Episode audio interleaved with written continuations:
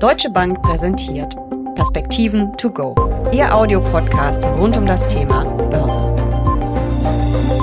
Viele Börsianer setzen lieber auf einzelne Aktien anstatt auf Fonds oder börsengehandelte Indexfonds. Sie erhoffen sich größere Chancen, gehen aber auch ein größeres Risiko ein bewusst oder unbewusst. Aber wie wählt man eine Aktie eigentlich aus? Welche Kennzahlen sind wichtig? Wie nützlich sind Analystenempfehlungen? Und wie viele Aktien gehören eigentlich in ein gut aufgestelltes Depot? Darüber sprechen Uli Stephan von der Deutschen Bank und ich in den Perspektiven to go. Mein Name ist Jessica Schwarzer und damit herzlich willkommen. Uli, Hand aufs Herz, findest du Einzelaktien auch spannender als Fonds und ETFs? Sagen wir mal so, ich gucke mir durchaus Einzelaktien immer mal wieder an, weil ich die Wertschöpfungsketten auch verstehen möchte. Und ich glaube, dazu ist es wichtig, dass man dann sieht, welches Unternehmen wo in der Wertschöpfungskette aktiv ist Beispielsweise bei der Chip-Produktion haben wir es ja, glaube ich, auch schon mal hier an dieser Stelle diskutiert, wo wir Unternehmen haben, die einfach das Design machen, also wie so ein Chip aufgebaut werden soll. Dann gibt es welche, die machen die Maschinen für die Produktion. Dann gibt es welche, die machen die Produktion. Es gibt welche, die machen die Chemikalien. Es gibt welche, die machen das Testing und andere, die machen die Verpackung. Also das ist schon ein, ein, ein sehr spezialisierter Bereich. Und äh, um das zu verstehen, gucke ich mir also tatsächlich äh, Einzeltitel auch an. Aber damit sagst du ja quasi schon, wie komplex das Thema ist, auf einzelne Unternehmen zu setzen und was die wirklich tun und wie die dastehen.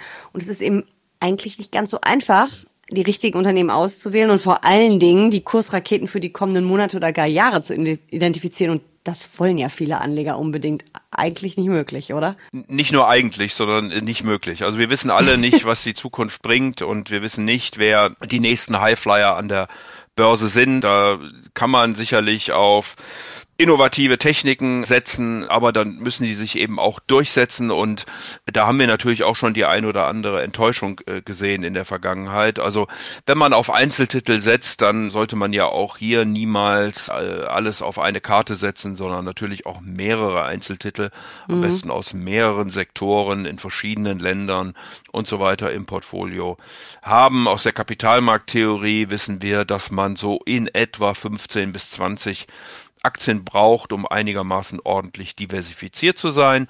Und wer nicht diversifiziert, der geht am Kapitalmarkt ein Risiko ein, für das er nicht entlohnt wird.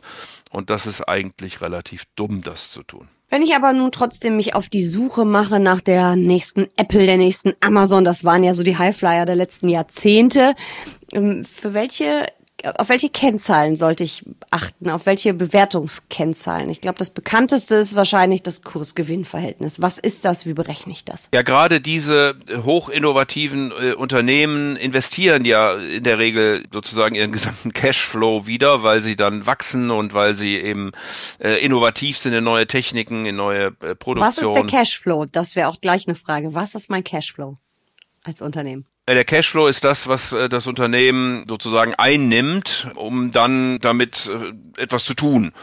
Und diese Zahl ist bei vielen Unternehmen sehr wichtig, weil die eben äh, zeigt, wie beispielsweise Kapitaldienst zu leisten ist oder eben auch investiert werden kann. Und viele von diesen hochinnovativen Unternehmen, nach denen du gefragt hast, Jessica, haben in der Regel ziemlich schlechte Kennzahlen. Sie machen oft Verluste weil sie eben immer wieder investieren. Sie ähm, haben möglicherweise sogar einen, einen negativen Cashflow, also sie verbrennen Geld. Da gibt's ja die sogenannte Burn Ratio, also wie viel Geld verbrennt denn ein solches Unternehmen, weil es eben noch keinen Gewinn macht, weil es noch äh, dabei ist, sich zu entwickeln also man muss schon gewisse Nerven haben, wenn man da sehr früh mhm. äh, bei diesen Highflyern dabei ist. Wenn sie sich etablieren, dann kosten sie natürlich auch schon äh, direkt sehr viel, wenn man sieht, äh, dass äh, hier wirklich ein, ein, ein, ein neues Produkt entsteht. Aber wie gesagt, deswegen ist das nicht so einfach herauszukriegen, in was man denn da investieren möchte. Es hat am Ende natürlich auch mit dem Risiko zu tun. Private Equity Unternehmen zum Beispiel investieren ja ganz bewusst in einen ganzen Blumenstrauß äh, voll kleinere Unternehmen, die vielleicht in Zukunft mal was werden könnten, in der Hoffnung dann wenigstens ein oder zwei dabei zu haben, die eben tatsächlich bis zur Marktreife schaffen und äh, möglicherweise eben ein Produkt dann haben, was eben am Markt sehr begehrt sein wird. Also auch da ist es, glaube ich, extrem schwierig, den Einzelnen herauszugreifen. ich glaube, das wird, äh, das wird nicht gelingen. Es muss ja auch nicht unbedingt die Kursrakete sein, es kann ja auch einfach ein ganz solides Unternehmen sein. Du hast mir gerade schon ein Stichwort nochmal gegeben, billig oder teuer. Das heißt ja nicht, eine Aktie kostet 10 oder 100 Euro. Denn das sagt ja gar nichts darüber aus, äh, wie teuer oder wie günstig sie ist. Kommen wir nochmal zurück. Kurs-Gewinn-Verhältnis. Was sagt mir das? Und dann, wir haben gerade über den Cashflow gesprochen. Was ist das Kurs-Cashflow? Cashflow-Verhältnis. Ich kann es noch nicht mal aussprechen. Also das Kurs-Gewinn-Verhältnis ist wahrscheinlich das einfachste Maß, um Aktie zu bewerten, weil man hier den aktuellen Kurs, also den Preis ins Verhältnis ste stellt zu dem Gewinn, den das Unternehmen erzielt. Und insofern hat man eben eine, ja, einen Vergleichsmaßstab, wie viel, wie teuer muss ich diesen Gewinn bezahlen. Äh, das Problem ist immer, wenn es um vergangene äh, Gewinne geht, dann hilft es mir im Grunde nicht weiter. Und deswegen geht man oft auf erwartete, geschätzte Gewinne der Analysten die sind aber natürlich unsicher und deswegen darf man sich auch am Kurs-Gewinn-Verhältnis nicht zu sehr festbeißen, sondern muss eben weitere Kennzahlen mit, mit reinnehmen. Äh, dazu hast du ja schon gerade angesprochen, den Cashflow, äh, der hier wichtig ist, also generieren Unternehmen wirklich Einnahmen, die sie dann für ihre weitere Entwicklung äh, nutzen können. Äh, Buchwerte sind wichtig, also das wissen wir ja ohnehin aus der Bewertung von Unternehmen. Du hast, Buchwertverhältnis wäre das dann, ne? Du hast auf der einen Seite die Substanzwerte und auf der anderen Seite die Ertragswerte. Der Buchwert wäre ein Substanzwert. Du guckst dir mhm. an, wie sieht eine Bilanz aus, wie sind möglicherweise die Wiederbeschaffungswerte die da drin stehen und sagst dann, ist das Unternehmen also hier vernünftig bewertet oder hat es einen Auf- oder Abschlag äh, zu diesem Buchwert? Im Moment ist es so, dass tatsächlich einige Unternehmen, äh, die werden dann typischerweise als Value bezeichnet, Buchwerte haben, die unter eins liegen, also wo die in der Bilanz heute mehr Werte drinsteht, als dem Unternehmen an der Börse äh, zugerechnet wird. So, darüber hinaus gibt es dann natürlich weitere äh, Kennzahlen, äh, die man äh, angucken muss und sollte. Da gibt es ganze Literatur zu, äh, was denn da spannend sein könnte. Lass uns noch mal kurz auf die, über die wir gesprochen haben. Du hast gerade gesagt, Kurs-Buch-Wertverhältnis ist unter eins, also gut. Beim Kurs-Gewinn-Verhältnis sollte es ja auch möglichst, also wenn eine Aktie günstig ist, möglichst gering sein. Wobei das kann man, glaube ich, nicht Branche für Branche einfach so einen Wert nennen, sondern man muss es im Vergleich sehen. Der DAX hat, glaube ich, ein langfristiges Kursgewinnverhältnis von um die 14. Einzelne Branchen sind teurer, andere günstiger. Wie ist es beim Kurs-Cashflow-Verhältnis? Auf welche Zahl, wann ist das gut? Auf welche Zahl muss ich da achten? Auch ganz unterschiedlich von Branche zu Branche? Ja gut, es ist natürlich immer gut, wenn der Cashflow dann äh, möglichst hoch ist. Also insofern sollte die Zahl auch klein sein. Ich will noch einen zum Kursgewinnverhältnis sagen, weil hier der Zins nicht äh, bewertet wird. Und der Zins ist eben auch ein wichtiges Maß für die Bewertung von Aktien, weil die zukünftigen Erträge, wir hatten ja von Buchwert über die Substanzwerte geredet, hier geht es jetzt über die Ertragswerte. Da werden dann die Gewinne der nächsten Jahre äh, geschätzt und äh, die werden dann abdiskontiert auf den heutigen Tag, um einen, eine Bewertung dieser Gewinne äh, zum heutigen Tag zu erlangen. Dazu braucht man den Zins. Je höher der Zins ist, desto weniger sind die zukünftigen Gewinne wert. Deswegen gehen einige dann auf die Equity Risk Premium, wie es so schön heißt, also die Risikoprämie von Aktien, die berücksichtigt dann den, den Zins oder aber es wird zum Beispiel äh, das Kursgewinnverhältnis in ein in eine Relation gestellt zum Zins, indem man ganz platt, also wie gesagt Daumenregel alles, 100 äh, nimmt und 100 durch den Zins dividiert und diese Zahl, die dabei rauskommt, dann vergleicht mit dem Kursgewinnverhältnis und äh, ist die Zahl äh, größer als das Kursgewinnverhältnis, dann sind Aktien relativ gesehen attraktiver, ist es andersherum, dann sind Rentenpapiere, Anleihen attraktiver. Wir haben nur auch in der Finanzkrise gesehen, als ja die Zinsen quasi auf Null oder sogar negativ gesetzt äh, worden sind, dass man eben auch mit solchen Faustformeln äh, durchaus vorsichtig umgehen muss, denn wenn der Zins Richtung Null tendiert, dann sind die zukünftigen Gewinne natürlich unendlich viel wert und damit wäre auch das Unternehmen quasi unendlich viel wert. Und dann kommt natürlich noch hinzu, dass diese ganzen Kursgewinnverhältnis, Kurs-Cashflow-Verhältnis, Kursbuchwert-Verhältnis, wie es der Name ja schon sagt, vom Kurs abhängen und das gleiche gilt für die Dividendenrendite, auf die natürlich extrem viele Anleger gucken, weil das eine sehr interessante Anlagestrategie ist. Also die Kursschwankungen haben definitiv Auswirkungen auf die Kennzahlen. Sollte ich das immer im Blick haben, was ist gerade passiert an den Märkten? Wie hat sich die Aktie in den letzten Wochen, Monaten entwickelt? Und ist das überhaupt repräsentativ oder ja vielleicht verfälscht, was ich da gerade sehe. Ja, ich glaube, man muss sich vor allen Dingen nochmal wieder am Beispiel des Kurs-Gewinn-Verhältnisses auch angucken, wie aktuell denn die Schätzungen für diese Gewinne sind. Es kann also mitunter sein, dass der Kurs fällt, äh, weil irgendwas an den Märkten passiert ist, weil man vielleicht in einem ganz normalen Zyklus eher Richtung Rezession äh, geht oder zumindest weniger Wachstum. Also die Kurse gehen zurück. Die Gewinnschätzungen nach vorne der Analysten sind aber dann noch nicht sofort angepasst, sondern die Analysten müssen ja dann das Unternehmen sich angucken, was hat sich da verändert, wo kühlt sich die Wirtschaft ab, wo hat es Geschäft, welches Geschäft hat es, ist das überhaupt davon betroffen oder ist es sehr unsensibel gegenüber konjunkturellen Schwankungen.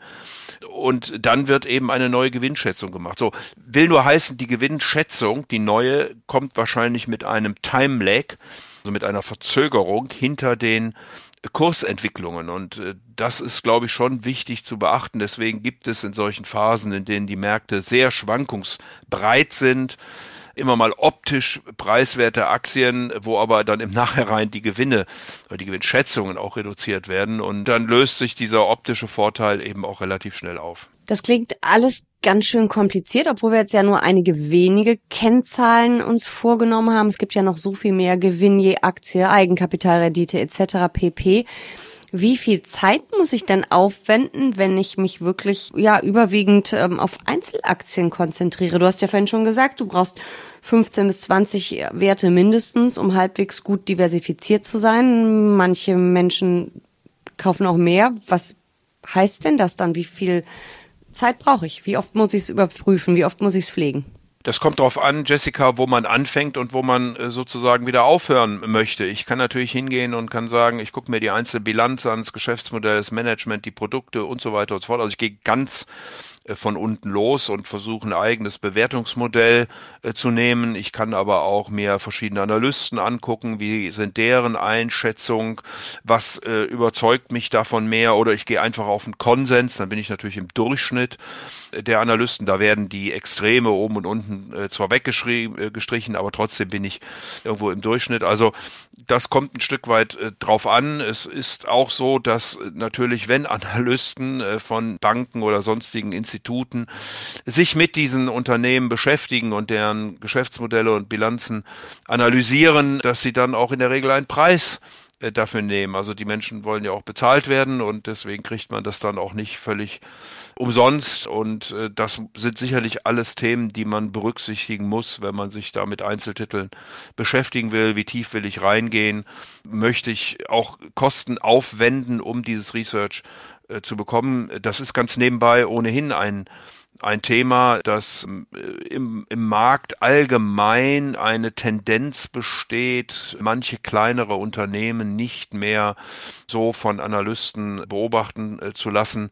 Und äh, insofern, wie gesagt, muss man da schon gucken, wie man damit umgehen will. Wenn man all das nicht will, dann nimmt man natürlich einfach einen Fonds, äh, aber dann verlässt man sich eben auch auf den Manager dieses äh, Fonds und dessen Entscheidungen und da, dass er das richtig macht, das ist am Ende dann natürlich eine, Frage, welchen Aufwand möchte ich äh, eingehen, welches Risiko möchte ich fahren und wie will ich insgesamt mit meiner Anlagepolitik umgehen. Man kann das natürlich auch kombinieren, indem man sagt, Fonds, ETFs sind das Kerninvestment und man hat so ein paar Einzeltitel, die man äh, zusätzlich, äh, in die man zusätzlich investiert, also als Beimischung. Ich muss dich zum Ende unbedingt noch fragen, hast du oder hattest du mal eine Lieblingsaktie? Also Jessica, zu deiner Core-Satellite-Strategie, also Fonds und dann einzelne Aktien drumherum, wir müssen immer vorsichtig sein. Ich habe mich äh, sehr viele Jahre mit der sogenannten Effizienzmarkthypothese beschäftigt, äh, die dir sagt, dass die Informationen, die bekannt sind, heute in den Kursen enthalten sind. Die Kurse ändern sich dann, wenn neue Informationen kommen, neue Informationen kommen zufällig, also zumindest, ja, sie kommen eben dann, du weißt es nicht. Und äh, vor dem Hintergrund sind dann eben auch die Kursbewegungen zumindest kurzfristig eher zufällig, weil sie eben sich nach den Informationen richten, die da kommen. Und wir wissen ja alle, wie gespannt wir immer wieder auf Notenbankentscheidungen gucken, auf Arbeitsmarktberichte, aber auch aus Informationen von den Unternehmen heraus. Also insofern muss man da ein bisschen vorsichtig sein, äh, zu glauben, dass man äh, schlauer ist als alle anderen und genau den, äh, den heißen Tipp daraus sucht. Äh, das ist, glaube ich, eine, eine wirklich schwierige Nummer.